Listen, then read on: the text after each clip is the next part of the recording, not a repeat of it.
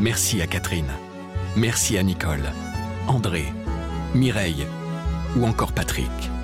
Merci à toutes ces personnes qui, grâce à leur legs en faveur du secours catholique, nous ont donné les moyens d'agir chaque jour pour les plus démunis. Sur la terre comme au ciel, continuez vous aussi le combat pour la fraternité en faisant à votre tour un leg au secours catholique.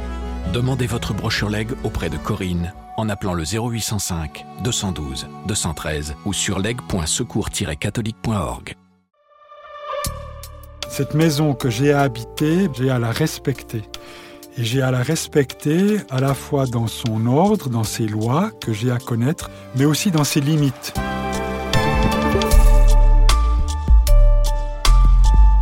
Prendre soin de notre maison commune en entrant dans une véritable démarche de conversion écologique. C'est le grand appel lancé par le pape François dans son encyclique Laudato Si, publié en 2015 et consacré à la sauvegarde de la planète. Cette image utilisée par le successeur de Pierre pour désigner la Terre a depuis été très commentée et reprise, y compris dans le lexique d'autres religions. En quoi est-elle pertinente? Quelles sont ses limites? Quelles pistes François donne-t-il concrètement pour habiter cette maison? Dans ce podcast, des théologiens, historiens, philosophes ou militants de terrain nous éclairent sur le rôle que peuvent jouer les traditions religieuses. Il nous aide à mieux comprendre les défis écologiques et nous appelle à passer à l'action. Vous écoutez la cinquième saison de Place des religions. Le choix même de l'expression habiter la maison commune pour désigner la vie humaine sur la planète implique de garder ce foyer vivable au quotidien, d'en prendre soin, car il constitue notre environnement premier d'évolution. On ne la considère dès lors pas comme un simple ensemble de ressources ou de biens mis à notre disposition. Au fond, l'image de la maison commune est encore plus évocatrice que celle de famille humaine, déjà utilisée par des prédécesseurs du pape François. Mais elle pourrait faire une part encore plus belle au reste du vivant, soutient le sociologue et écothéologien suisse de tradition orthodoxe Michel Maxime Heger. Alors il y a deux mots, hein, habiter et maison. Alors pour moi, le mot habiter, il est vraiment important parce que je pense que ce qui sous-tend cette grande question de l'écologie intégrale, pour reprendre l'expression du pape François, c'est vraiment qu'est-ce que ça signifie pour moi, humain, que d'habiter le monde, que d'habiter la planète. Et puis après, évidemment, lié à habiter, il y a habitat. Donc c'est l'idée de la planète, de la Terre, comme maison. On retrouve en fait oikos, c'est-à-dire la racine grecque du mot écologie. Et c'est important de dire maison commune parce que ça permet de donner pour moi une dimension de profondeur en fait, ce que je considère parfois comme une écologie un petit peu superficielle ou, très horizontale. Mais, et ça peut être la limite de cette notion de maison commune, c'est commun, qu'est-ce qu'on met dans le commun? Et pour moi, c'est important de ne pas limiter la maison aux êtres humains, mais d'intégrer vraiment toutes les créatures, aussi les créatures autres qu'humaines.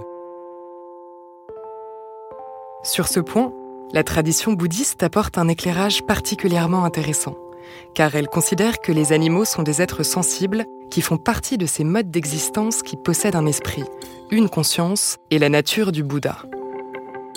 En tibétain, ils sont appelés Semchen, cela veut dire existant qui possède un esprit. Lama Jigme Trinley, moine bouddhiste et responsable de la commission écologie de l'Union bouddhiste de France, appelle ainsi à opérer un changement de regard, tout en saluant l'expression de maison commune. Je pense que c'est un très bon terme qui réunit toute la famille humaine en fait. Et dans ce sens-là, je trouve ça très euh, très positif. Et bien sûr, nous, on rajouterait le, fait que c'est pas qu'au niveau humain, mais c'est au niveau aussi des animaux, etc. Par exemple, si on se met à la place de certains animaux, leur perception de l'élément eau peut être autre que la nôtre. Euh, nous, nous considérons que l'élément eau, c'est notre boisson. Mais pour certains animaux, c'est leur milieu de vie. C'est leur maison. Donc, euh, maison commune, oui, avec toutes ces précisions, ces distinctions, euh, je dirais. Et ça fait sens, oui, de dire de toute façon, il faut habiter cette maison commune et faire des efforts pour l'habiter ensemble. Une maison commune englobant la Terre entière, cela implique donc un enchevêtrement de nombreuses échelles. Religieuse de l'Assomption, cofondatrice en 2018 du campus de la Transition, un lieu de recherche et d'enseignement en Seine-et-Marne, Cécile Renoir a particulièrement travaillé sur cette question, notamment sous son prisme économique. Dans le mot économie, il y a le mot oikos, et nomos, ce sont les normes. Donc, comment est-ce qu'on regarde cette maison commune? Comment est-ce qu'on en prend soin? En fait, l'économie, elle devrait être au service de ce soin des écosystèmes, du vivre ensemble, à différentes échelles. Et euh, parfois, on oublie quand on est sur une logique très quantitative, ce que Alain Supio appelle la gouvernance par les nombres. Bah, souvent, ça nous éloigne d'une approche très très concrète qui vise à prendre soin de nos milieux vivants.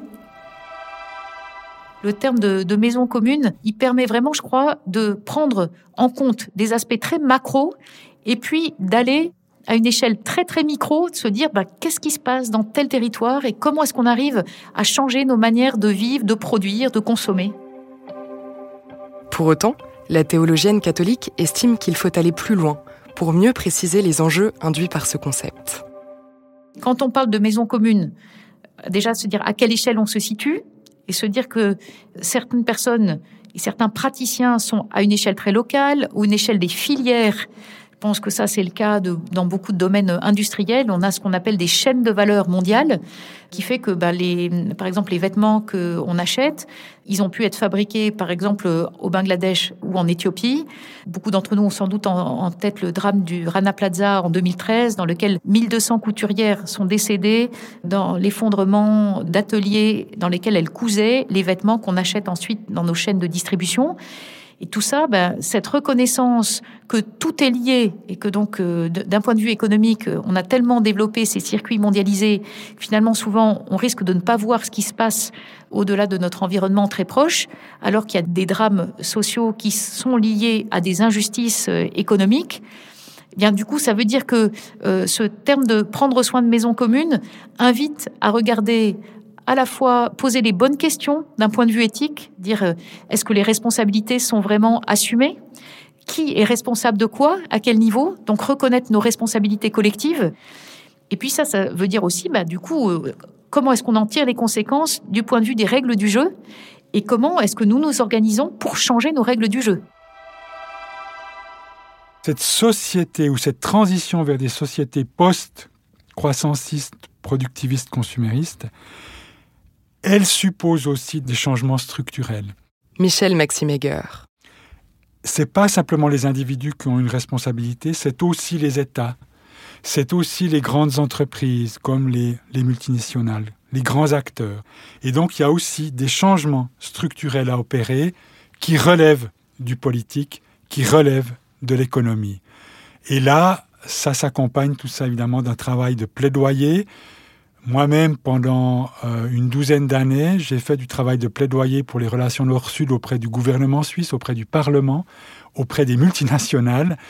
C'est un travail très difficile, souvent très frustrant, parce que c'est beaucoup, beaucoup, beaucoup d'efforts pour des tout petits pas.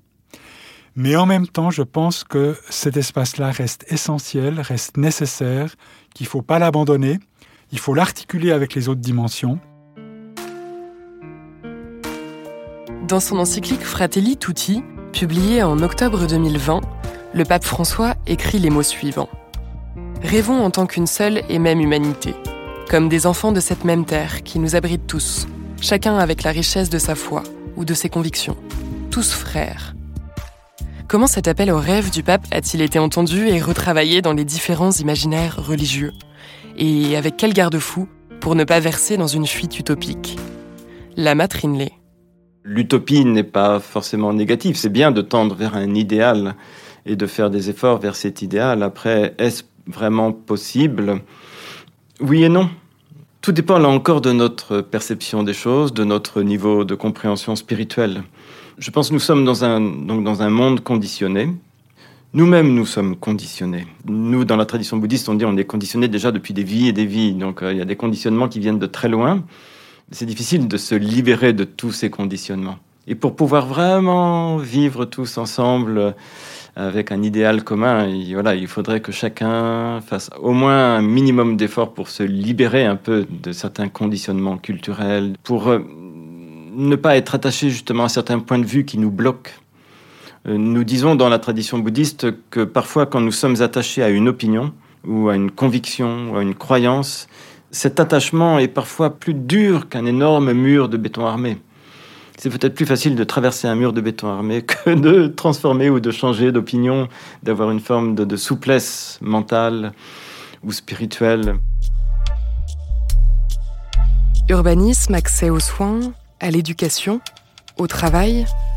Lorsque l'on parle d'habiter la maison commune, qu'est-ce que cela implique concrètement? À partir de leurs propres expériences religieuses, les croyants ont-ils identifié des chantiers à mettre en œuvre? Du point de vue de mon expérience, et je pense aussi sans doute euh, du point de vue de la tradition bouddhiste en général, le plus important c'est de se connaître et de connaître l'autre. À partir de là, on peut justement faire plein de choses ensemble. Donc je pense que s'il y avait un chantier prioritaire, euh, ce serait vraiment c'est l'éducation et développer la connaissance pour qu'on puisse avoir une compréhension de ce qui se passe actuellement au niveau climatique, euh, au niveau de la pollution, et trouver des solutions euh, qui soient plus adéquates et qui soient, je dirais, séparées de l'intérêt égoïste d'une orientation économique, même si c'est l'intérêt d'une nation. Donc peut-être justement en cette époque de mondialisation, qu'il y ait vraiment une sorte de, compréhension commune. Cette maison que j'ai à habiter, ben, quand j'habite une maison, j'ai à la respecter. Michel Maximeger. Et j'ai à la respecter à la fois dans son ordre, dans ses lois que j'ai à connaître et dans toute sa diversité, mais aussi dans ses limites. Et pour moi, c'est vraiment ça peut-être qui est au cœur de ces nouvelles sociétés qui accompliraient la transition. Ce sont des sociétés qui, à l'inverse de ce système croissanciste, productiviste, consumériste, qui est fondé sur la démesure, c'est-à-dire la transgression de toute limite, c'est vraiment le respect des limites. Donc avec cette dimension d'autolimitation, c'est comment finalement vivre tous sur une seule terre. Alors qu'on sait très bien qu'aujourd'hui, si tout le monde voulait vivre comme un Suisse ou un Français, il faudrait 3,5 planètes. Et c'est pour ça que cette notion de sobriété heureuse ou joyeuse, qui a été prôné par le pape François, prôné aussi par l'agroécologiste Pierre Rabhi et plein d'autres personnes, pour moi, est essentiel. C'est vraiment la seule alternative crédible à ce système croissanciste, productiviste, consumériste. Et cette sobriété, elle est justement à mettre en œuvre dans tous les domaines. Sur le campus de la transition, lieu dédié en Seine-et-Marne à la conversion écologique, Cécile Renoir cherche à vivre cette manière d'habiter la maison commune avec sobriété, comme l'encourage le pape François dans Laudato Si. Au campus de la transition, on essaye de vivre ces enjeux de prendre soin de la maison commune de différentes manières. Alors à la fois en prenant soin les uns des autres au sein du collectif que nous formons, de dire euh, ben, bienveillance entre nous, Suspendre son jugement, ça ne veut pas dire de ne pas pouvoir critiquer un certain nombre de choses et notamment des dysfonctionnements euh, autour de nous et voilà même dans nos manières de procéder, mais pouvoir avoir un a priori de bienveillance à l'égard des personnes et de se dire ben voilà écouter ce que dit l'autre, voilà et puis on essaye très concrètement de développer des projets d'expérimentation sur les enjeux de mobilité, sur les enjeux des technologies appropriées, ce qu'on appelle les, les low-tech, sur les questions de mesure de notre empreinte carbone de notre empreinte écologique, en essayant de faire droit aussi aux enjeux de biodiversité. Et tout ça, ben, on le fait, par exemple, en, essayant d'avoir une alimentation végétarienne. On a eu aussi un système de toilettes sèches qui nous permet d'économiser à peu près 150 litres d'eau par jour on essaye voilà, d'être dans ces logiques de plus grande sobriété, mais on voit bien comment bah, c'est compliqué. Hein. Dans certains choix, on est dans une zone semi-rurale et la mobilité, bah, c'est vrai qu'on a, on peut essayer d'utiliser plus le vélo ou d'aller à pied, etc. Mais il y a quand même besoin de voitures, euh, notamment par exemple si on veut aller à la gare voisine, il y a aussi bah, essayer d'utiliser les transports en commun. Mais enfin, ça, demande une interrogation à l'échelle du territoire. Donc, on essaye de, de prendre ça à bras le corps et de voir comment vivre cela d'une manière ajustée, en essayant de voilà, de poser des règles du jeu communes, mais aussi de laisser chacun faire son chemin.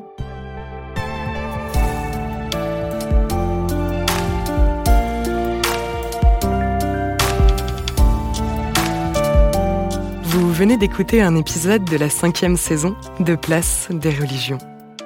S'il vous a intéressé, n'hésitez pas à le partager et à vous abonner à notre podcast.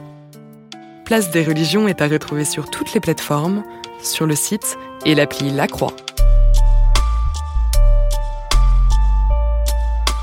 Malo Tresca et Clémence Marais ont écrit cet épisode avec Fabienne Lemayeux et Dominique Griner à la rédaction en chef, Flavien Eden au montage, Célestine Albert à la production, Laurence Chabasson au marketing, Théo Boulanger au mixage et à la musique, et Yasmine Gâteau à l'illustration.